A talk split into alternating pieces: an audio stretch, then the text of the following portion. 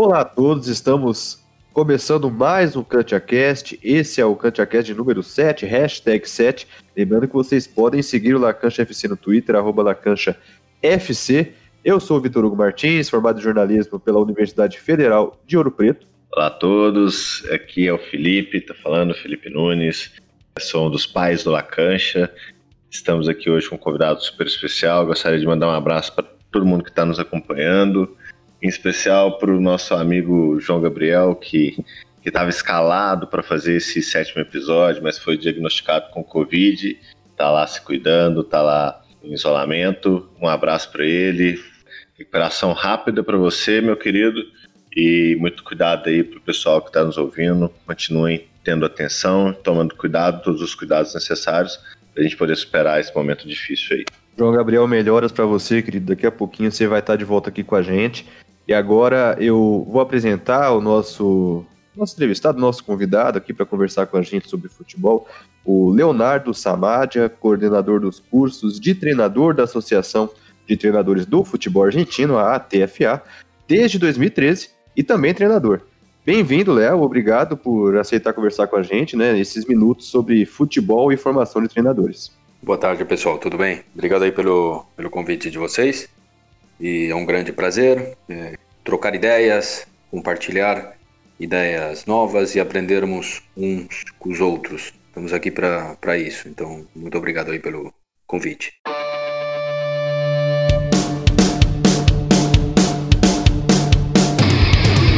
Começa agora o CantiaCast, o podcast do Lacantia FC para te informar e debater muito futebol.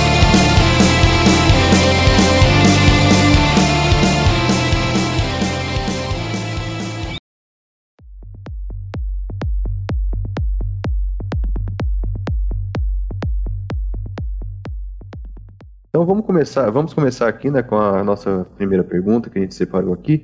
É, recentemente, Léo, a, a, questão da formação de treinadores de futebol, ela começou a ganhar um espaço no noticiário esportivo com o estabelecimento dos cursos da CBF em 2016 e a exigência desses cursos para treinar as equipes brasileiras. Mas os cursos de treinadores da ATFA já existem há bastante tempo e formaram, né, entre outros treinadores, Diego Simeone, Jorge Sampaoli, José Peckerman, é, conta um pouquinho para gente sobre esse trabalho que já existe e que é exigido na Argentina desde 1963. Olha, sim, é, é uma realidade, né? Há muito pouco tempo começou a, a ser notícia isso no Brasil, a estar instalado na, nos debates, nas discussões, é, tanto na imprensa quanto nos fóruns. E, e parte dessa nova é, tendência eu acho que a, a escola, a TFA, é grande responsável por esse movimento no Brasil, porque é uma realidade. Desde nossa chegada para é, entrarmos no mercado brasileiro com um processo de formação de treinadores, como já a escola vem fazendo há tantos anos, não só na Argentina, senão em todos os restantes países do continente. Essa novidade despertou o interesse no, no país e outras escolas mesmo também. Até a, a Federação Brasileira começou a dar importância a este novo cenário começou com, com a sua própria proposta, o que é muito bem-vindo. A, a escola argentina já vem há muitos anos com processo formativo, é, é uma escola muito tradicional, de uma exigência muito importante, muito marcada, e tem dado seus frutos. A obrigatoriedade na Argentina já vem da década de 90, então não há possibilidades de que existam é, comandantes à frente de equipes que não tenham essa formação obrigatória, e eu acho que é o diferencial que, que faz a nível competitivo na Argentina em nossa profissão. É um diferencial muito, muito marcado. É um, é um obstáculo para alguns, mas ao mesmo tempo uma grande é, chance e oportunidade para outros. Uma formação sólida, é, poder mostrar o trabalho e ter essa, essa chance de mudar o futebol. Léo, pegando um pouquinho desse histórico, contrapondo o curso aqui da CBF, é, porque com o licenciamento e a exigência das certificações para que os treinadores possam trabalhar, muita gente fez o curso da ATFA e depois teve uma polêmica sobre o reconhecimento das certificações no Brasil, até mesmo quando o São Paulo foi contratado junto ao Santos, teve uma, uma certa reclamação. Eu queria saber o que, que os treinadores brasileiros que querem fazer o curso da TFA precisam fazer para que as licenças possam se equivaler depois e em quais outros países a licença da ATFA também é aceita. Essa polêmica, na verdade, não, não é mais do que um grupo de fofocas que tendem a gerar confusão e são sempre instaladas nas sombras, tá? nunca de forma é, clara, transparente é, e aberta. É, é, por essa razão que esse tipo de comentários, argumentos em fóruns, grupos, são sempre privados, nas sombras, é, porque não é, carecem de validade, né? É, até porque é muito importante a gente marcar que no nosso continente existe é, o que conhecemos como a Convenção de Treinadores da Comebol. Então, é a Convenção de Treinadores da Comebol que estabelece os parâmetros e exigências para a conformação de qualquer modelo de licenças nos países que fazem parte da Comebol. Então, todas as associações membros, seja, todas as federações daqui do nosso continente, respondem à Convenção de Treinadores da Comebol. Então, não há questionamentos, críticas e problemas com é, validações é, a nível licença, porque existe uma convenção que ampara todas as escolas e todas as, as licenças das diferentes federações regionais. Então, no caso, é, a convenção estabelece processos para realizar a homologação. Então, um treinador que realiza um curso federativo depois pode realizar o trâmite de homologação, que habilita a trabalhar em todos os países é, da região. É, até existe também uma normativa dentro da Convenção de Treinadores que estabelece que você, como treinador, como estudante e se formando numa escola determinada, você pode optar por se formar numa outra federação. Então, antes de homologar a tua licença, você poderá atuar com essa licença no país onde você se formou ou no teu país de residência, para depois sim poder realizar o processo de homologação e abrir para os restantes países da região Comebol.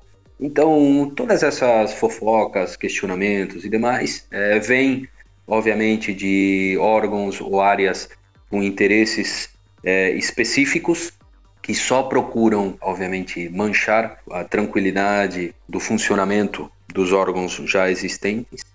E isso gera uma confusão no pessoal que já de por si no, no Brasil há uma falta de conhecimento e informações sobre como funcionam os processos formativos e homologação, homologação de licenças. Então essas coisas só acabam assustando e espantando é, as pessoas. Né? Mas é, a escola argentina vem formando há muito tempo. É, na região Comebol, é, contra fatos não há argumentos. Né? Temos colegas é, espalhados em todos os países da, da nossa região. Então, sem falarmos da Europa, da Ásia, da África, falando especificamente da região Comebol, treinadores é, em praticamente todas as seleções do, do nosso continente, em clubes é, de todos os níveis e todas as linhas. Eu acho que é uma discussão que é, carece de validade.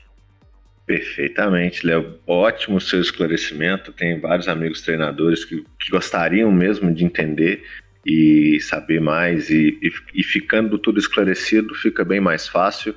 Eu queria só aproveitar né, essa questão também perguntar para você quais outras formações elas estão disponíveis na plataforma da TFA para outros profissionais do futebol brasileiro que talvez se interessem em, em realizar algumas formações. Quais as formações que estão disponíveis nessa plataforma? A escola promove a formação de, dos cursos de licenças habilitantes e federativas para treinadores de futebol, que são licenças C, B, A e Pro, todos os níveis homologáveis pela Comebol as licenças de treinador de goleiros, também licenças habilitantes, que são duas, são as licenças B e A. É, finalmente, uh, os cursos de capacitação e especialização, é, de análise de rendimento, nível 1 e nível 2, é, cursos de coaching esportivo, é, cursos específicos de gestão para diretores, porém, este último curso tem uma restrição que está sendo é, trabalhada e, e, discutida já há bastante tempo dentro do departamento acadêmico, porque é muito limitante, né? Só podem fazer um curso de, de gestão é, aqueles que têm a licença PRO. Isto porque na Argentina é muito comum que um diretor, um coordenador de base, é, um gestor e demais é, tenha a necessidade de também estar formado como treinador para depois saber do que está sendo falado e tratado. Né? Mas isso está sendo é, dialogado. Mas esse é o, o, o grupo de, de cursos né, que, que, temos disponível na escola. Falar um pouquinho agora sobre o cenário do futebol argentino, né, da década de 80, com a conquista do bicampeonato mundial né, pela seleção da Argentina, treinada pelo Bilar de 86, de um estilo de jogo mais pragmático, né, e constratava, né, era um certo, tinha muita diferença com o estilo da seleção de 78, de um futebol mais bonito, mais vistoso, que precisava ganhar jogando bem, e aí começou um, um, na Argentina um debate entre bilardistas e menotistas. Aí na década de 90 e 2000, né, vieram nomes como Marcelo Bielsa, Carlos Bianchi, né, com visões aí que mesclavam um pouquinho desses dois estilos e construíram assinaturas únicas. O futebol evoluiu muito, mas em quais equipes hoje a gente pode observar um pouquinho dessas raízes bilardistas e menotistas? É, eu não sei se, se em equipes. É uma. O que você menciona é uma realidade é que marcou uma época, mas também que é, representa um pouco o espírito é, do futebol argentino em toda a sua essência. Há uma grande diversidade de conhecimentos, conteúdos, é, formas, modelos dentro do futebol argentino que nos caracteriza. Então, até os, o dia de hoje, né, temos é, não temos uma escola que só avança em um sentido. Então você compara com a escola portuguesa, vai todo mundo para o mesmo lado.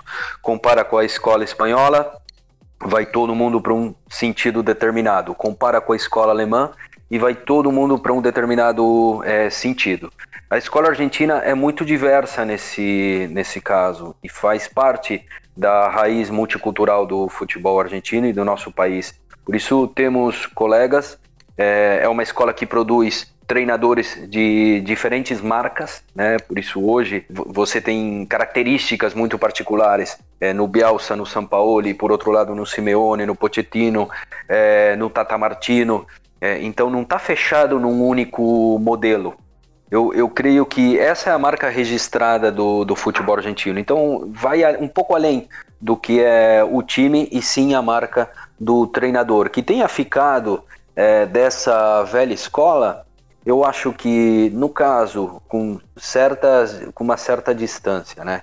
Mas o Marcelo Galhardo é, traz muito do que pregonava a velha escola, a velha escola menotista, é, porém com condimentos que o aproximam a, uma, a um modelo que já, é, já vem sendo trabalhado há, há algum tempo, que é a especialização em diferentes áreas e formando grupos multi, multidisciplinares.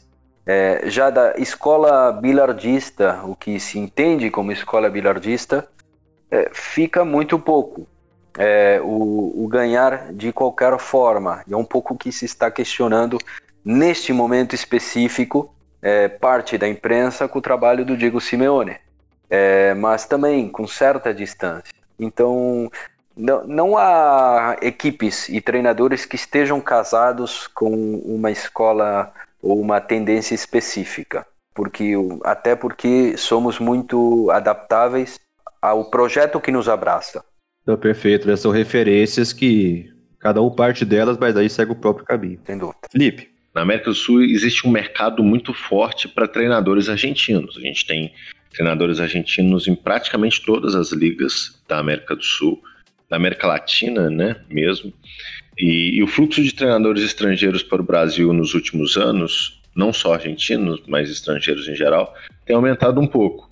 É, nem sempre com trabalhos relevantes, e aqui eu não, não vou entrar no mérito da culpa, né? Depende é, de, de vários fatores, não só dos treinadores, mas uns tiveram bem mais sucesso que outros. É, mas a gente ainda não vê um fluxo de treinadores brasileiros para outros grandes centros pelo menos não aqui na América Latina e também em outros grandes centros. É, que eu me lembro teve o Paulo Tuor recentemente no Atlético Nacional, mas que não conseguiu alcançar bons resultados. É, a que, que a gente pode atribuir essa não procura? São os técnicos daqui que não querem se aventurar ou os times não veem os, os nomes daqui como bons nomes? É, alguns dos nossos jovens treinadores, os treinadores mais novos no mercado, como o Jair Ventura, o Thiago Largue, é, não seriam opções para equipes argentinas, chilenas, paraguaias? Como é que você enxerga essa questão do treinador brasileiro com o mercado fora do Brasil? Eu creio que é, o, o, debate que vem sendo estabelecido nos últimos tempos é, também se desvirtuou em grande parte por, por essa chegada de de treinadores, assim, colegas de diferentes partes do, do mundo e muitas vezes com ares muito confusos. Né? Então se vem instalando um, um debate desvirtuado. Aqui o, o, mais importante é identificar o que pretende o clube, o que necessita o clube e qual profissional que vai buscar. Né? Porque então não é questão de se o Jorge Jesus deu certo, então vamos trazer outro português que vai dar certo porque o Guardiola deu certo, não quer dizer que os auxiliares dele vão dar certo. Da mesma forma que o São Paulo dá certo, não necessariamente o auxiliar do São Paulo será um clone do trabalho do São Paulo. Então, tudo isso se desvirtuou no, no último tempo. Em relação aos, aos colegas brasileiros, é, eu creio que o, o grande, grande obstáculo hoje é a impossibilidade de mostrar um trabalho transformador no próprio país. É, para chegar no futebol grande, no futebol de elite, é, o primeiro passo é mostrar um grande trabalho é, de origem no, no teu próprio país. E é um pouco o que trouxe é, o São Paulo com trabalhos no Chile, na Espanha, trouxe ao futebol brasileiro o Eduardo Coldete, com, com grandes passagens pelo Rosário Central e pelo Racing, é, incluindo um título nacional, mas com um grande é, desenvolvimento é, e um, uma grande performance. Então, são, são fatores é, a levar em consideração. Então, o que o mercado de fora não enxerga ainda no, no futebol brasileiro é um trabalho que repercuta e que abra essas portas para o treinador brasileiro chegar nesse futebol de elite. Então, hoje o Barcelona está pensando e mencionando a possibilidade de contratar um Pochettino pelo trabalho transformador que ele já demonstrou ter feito. Então, isso está faltando um pouco no, no Brasil.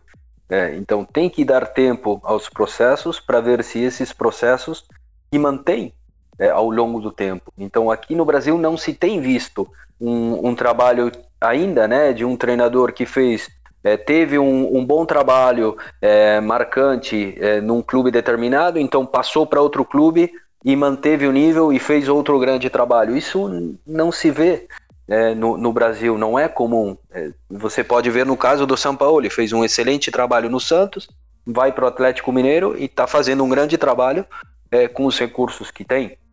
Então, isso é o que está se esperando, acredito, né? É, eu, eu não estou na mente das diretorias, é, nem, na, nem no diretório dos, dos grandes clubes europeus para poder é, falar de forma objetiva. É uma opinião subjetiva nesse caso. É, é o que percebo é, do lado de fora e, obviamente, mantendo o respeito pelo, pelos colegas de profissão. É, mas é uma realidade, isto não, não é uma falta de respeito uma, e muito menos uma falta de empatia.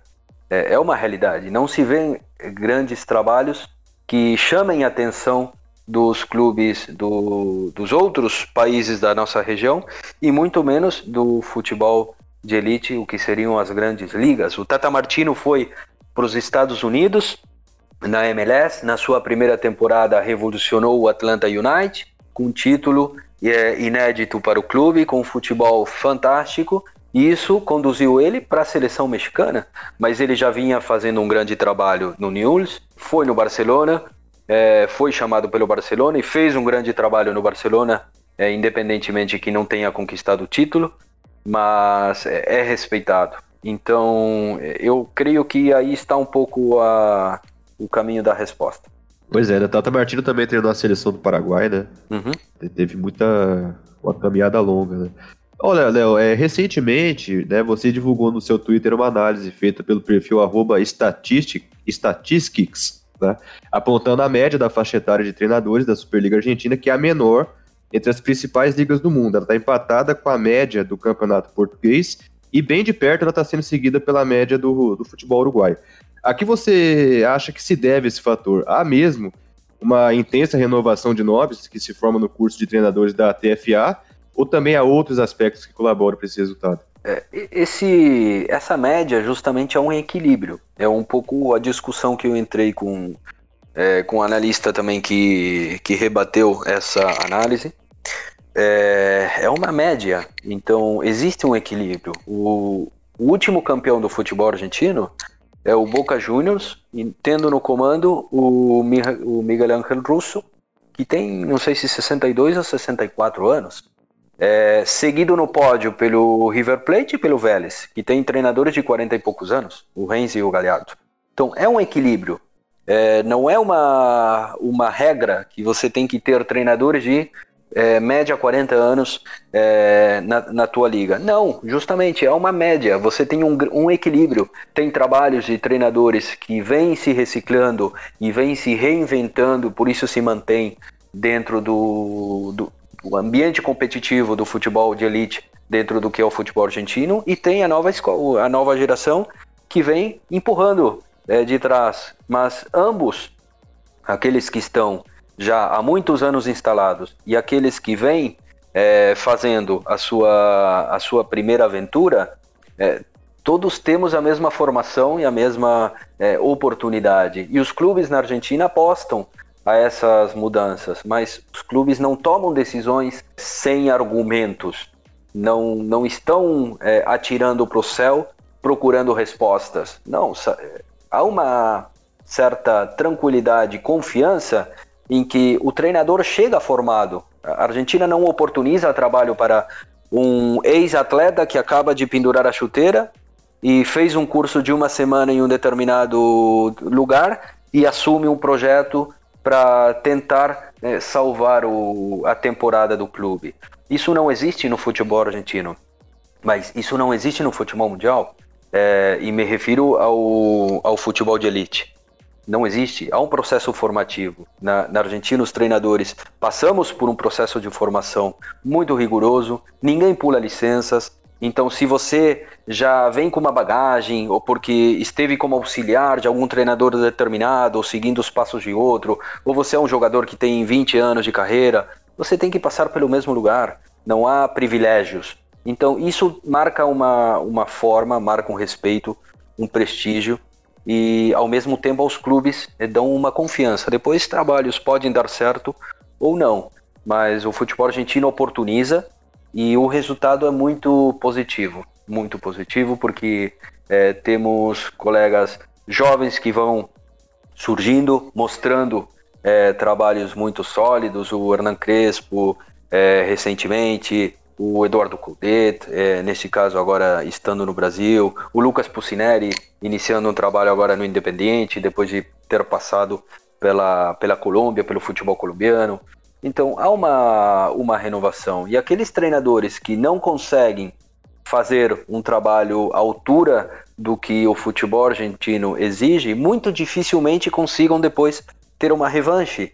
E isso no Brasil é, é difícil que aconteça. Aqui você tem é, trabalhos é, de, de, treinadores que numa dessa é, estão caindo para o rebaixamento ou caem para o rebaixamento e na mesma temporada já é, tem oportunidade de comandar uma outra equipe, uma outra equipe e leva a mesma equipe para o rebaixamento e já tem uma outra oportunidade em outra equipe. Isso no futebol argentino é, é muito bizarro, né? Mas não, não acontece. Você coloca um pouco do, do cenário do futebol argentino e aqui no Brasil a gente também tem alguns aspectos bastante singulares, né, para a carreira do treinador. E ao mesmo tempo que começou a se discutir a obrigatoriedade da formação, e aí começaram a discutir sobre se, deveriam ser os profissionais de educação física, é, a iniciativa de entrega de licenças profissionais, licença A, licença B. E aí, à medida que isso foi sendo discutido aqui, também houve a iniciativa de uma entrega de licenças honorárias para treinadores com mais de 60 anos que simplesmente se colocaram contrários a voltar para uma sala de aula, a voltar para um curso de formação, para passarem por uma reciclagem, enfim. Então, deram, né, começaram uma iniciativa para entregar, para presentear licenças honorárias a treinadores maiores de 60 anos. Como é que você vê e você acredita que esses aspectos possam interferir na dinâmica do futebol brasileiro e quão, quão envolvida está a CBF na comunidade de curso de treinadores na América do Sul? É, eu, eu, te, eu te responderia, mas eu não vou fugir da pergunta, mas uh, eu te responderia com uma pergunta. O que você acha de tudo isso? Como você enxerga como brasileiro que a formação, é, neste caso, seja considerada um trâmite e não uma oportunidade? Né? Então, eu, eu acho que a resposta está aí. Né? E o mundo observa isso. Né? Então, quando eu leio ou ouço né, que há uma briga, uma exigência, um grito é, do Brasil pretendendo que na Europa aceitem seus cursos, seus treinadores.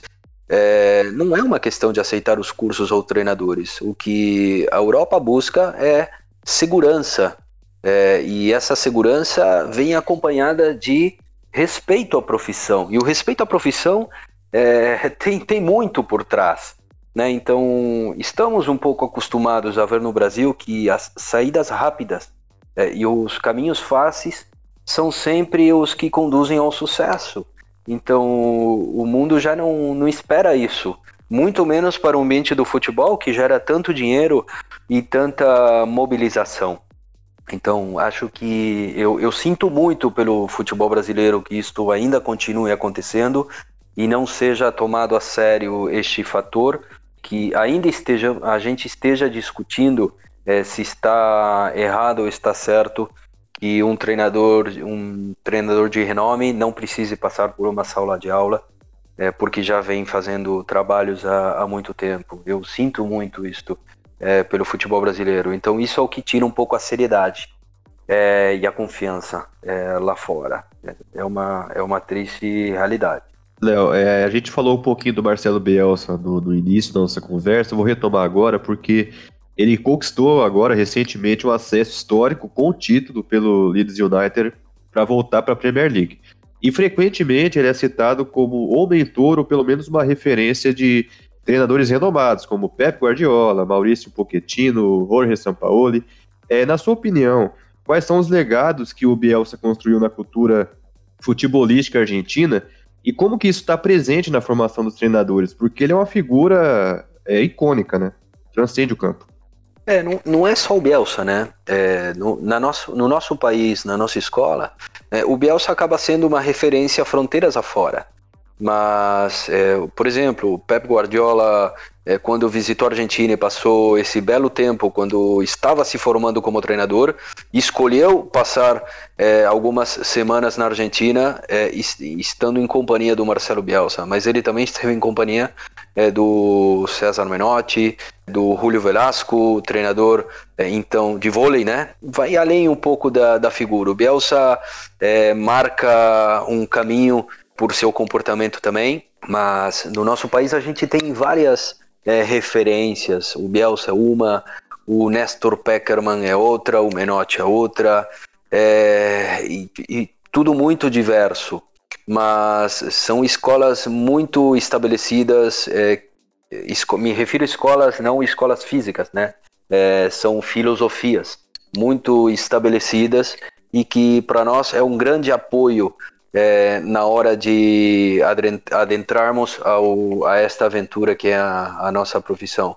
Então, eles são um grande respaldo para a gente, porque temos um horizonte, vão deixando seu legado, formas, comportamentos, cada um com suas particularidades. O que fez o Bielsa hoje chamou a atenção de parte da imprensa pela conquista com um título é, na Inglaterra, um clube tradicionalíssimo, com futebol fantástico, com os recursos reduzidos, mas o que ele já tinha feito sem título no Atlético de Bilbao, o que ele tinha feito já no Olympique de Marseille, é, sem títulos, é, o que ele deixou para esses clubes também é muito marcante. Sobre isso não se fala.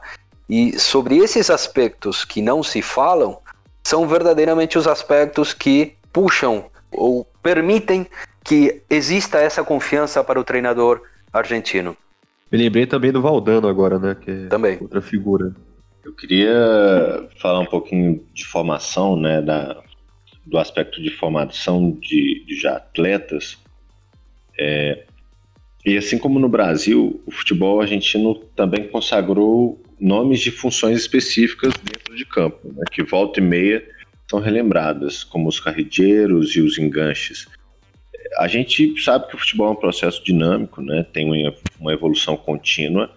Eu gostaria de saber se o futebol argentino também se nota esse comportamento nostálgico, como tem no Brasil. Ah, estamos sentindo falta do camisa 10 clássico, do camisa 9, é, já vi comentarista, né, ex-jogadores, falar que aqui o, o, camisa 10 acabou porque a gente mudou a formação e porque que agora estão tá tendo uma formação científica devia ser como era antigamente, futebol de rua, né? Queria saber com, de que forma que os novos treinadores, os treinadores da nova, da nova geração argentina, eles estão lidando com isso se a formação na base argentina ainda tem alguma influência dos métodos antigos, é, ou em todas as, as, categorias, há uma comunicação, uma renovação de metodologia, de aplicação é, cada vez mais atuais. Um pouco o que marca a diferença, o futebol argentino não é, nesse caso, a nível formativo, não é destrutivo. Então, você vai construindo é, uma parede com um tijolo acima do outro. Então, dificilmente dentro do, do que é o futebol formativo vem um processo que destrói o que já foi feito. Então, um claro exemplo disso é o River, o Vélez, é, o Racing, mesmo o Independiente, é, o Newell's, o Rosário Central. É, são, são escolas que vêm há muito tempo formando é, jovens talentos, mas também vêm se adaptando aos novos tempos. Mas isso exige que a formação dos treinadores também esteja à altura é, desse, dessa evolução. Então é uma realidade que o, o, o, mundo do futebol mudou, a ótica em que é observado o futebol mudou, o futebol continua sendo o mesmo, mas é, há uma grande limitação, sobretudo no Brasil, do processo de criatividade. Então há uma grande limitação do, do estímulo da criatividade é, em jogadores, porque a base hoje se transformou em mini competições é, espelho do futebol de alto rendimento, de elite. Então, hoje, sub-13, sub-15, sub-17, os treinadores correm, correm corridas para ver quem é campeão, quem ganha mais é, títulos é, em categorias de base. E isso é o que se desvirtuou no futebol brasileiro, porque isso afastou o verdadeiro propósito do que é o futebol de base, que é a formação de talentos, a formação de jogadores, é, a construção de jogadores. Isso no futebol argentino continua, o futebol argentino continua produzindo é, jogadores é, inteligentes, é, jogadores completos. Obviamente, não todos é, chegam ao, ao patamar é, de, um, de um Messi, de um Neymar, é, isso são casos isolados, mas ainda continuamos exportando jogadores necessários e determinantes é, do que se entende como futebol moderno, que exige jogadores inteligentes, os jogadores integrais, né, completos. É, então isso está faltando bastante, está, estamos vendo uma grande carência no, no futebol formativo brasileiro, é, pelo que se vê do jogador que chega ao futebol europeu, com muitas carências, com muitas limitações, sobretudo táticas, conhecimento específico do jogo. É, então já fica tudo de alguma maneira livrado ao talento, e como o talento está também ficando cada vez mais limitado, já com menos talento e com mais carências é, do conhecimento do jogo, as diferenças são muito grandes. Então, com o passar do tempo, com o passar dos anos, isso vai ir ficando cada vez mais marcado e a situação pode ficar cada vez mais dramática. A gente vê, né, Real Madrid contratando jogador brasileiro com 17 anos já para formar praticamente lá, né, para poder trabalhar em cima dele. Uhum. Felipe, você pensou em mais alguma pergunta? Já que a gente está arrumando para encerrar, é, queria só propor o Léo uma, uma brincadeira, né? Perguntando a você, Léo, quais são os três treinadores argentinos hoje que você acha que, se viessem para o Brasil, provocariam uma revolução por aqui, mais ou menos nos modos que o Jorge Jesus fez no Flamengo e o Rocha Sampaoli está fazendo, fez ano passado no Santos e esse ano está fazendo no Atlético Mineiro? Ok, eu posso marcar é, e citando três casos que de três gerações diferentes. É, o Nestor Peckerman, o Ariel Holland e o Gabriel Renzi. É, não, não menciono o Marcelo Galhardo porque ele não abandonaria o projeto River e está se formando para um projeto maior ainda. A sua visão está no futebol de elite da Europa. Mas os outros três casos é, no caso, o Peckerman já mostrou tudo o que tinha que mostrar, mas continua estando à altura de grandes projetos. O Ariel Holland é um treinador que não vem do ambiente do futebol, já é, entrou para o futebol com praticamente 50 anos e se formando já sendo grande, é, mostrando também um trabalho muito revolucionário.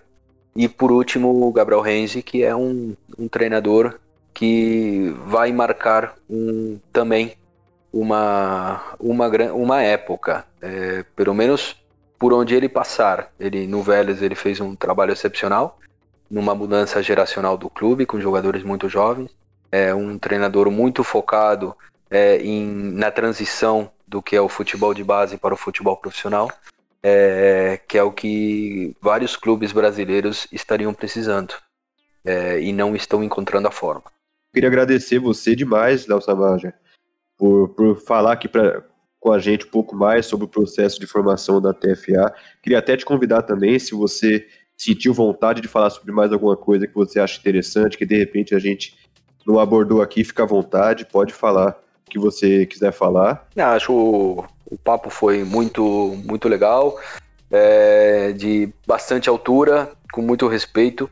Então, creio que sim, há muitas coisas para serem abordadas, mas não faltará oportunidade para continuarmos é, debatendo, trocando ideias.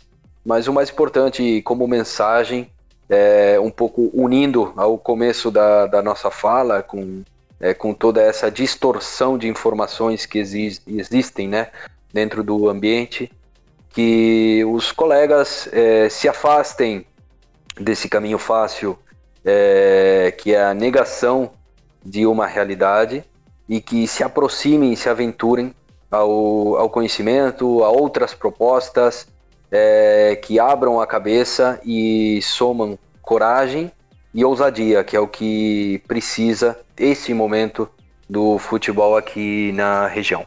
Obrigado, Del Samad. É, estamos encerrando então a nossa conversa, nosso CantiaCast, hashtag 7, com o Léo Samadia, né? Ele é coordenador do, do curso de treinadores da ATFA. Eu sou o Vitor Hugo Martins. Mando um grande abraço para todos vocês que nos ouviram. Meu nome é Felipe Nunes. Obrigado pela audiência, pessoal que tem nos acompanhado aí já há sete episódios. Então eu queria deixar um recado aqui para o pessoal também, porque nós devemos mudar a nossa periodicidade de, de episódios, passando a ser quinzenal, é, até por motivos para a gente conseguir conciliar todos os nossos projetos, né? A equipe é grande, mas a equipe tem vários, vários outros projetos paralelos. Inclusive, convido a todo mundo a acompanhar o Vitor, tá aí sempre narrando jogos. É, acompanhe ele lá nas redes sociais, nos acompanhe no nosso Twitter, LacanchaFC, por aqui nas, nos agregadores de podcast favoritos. E a gente agora passa a ser quinzenal, tá bom? Forte abraço, obrigado Vitor, obrigado Léo e obrigado a todo mundo que nos acompanhou. Abraço, gente. O recado já foi dado pelo Felipe. Até o próximo CantiaCast.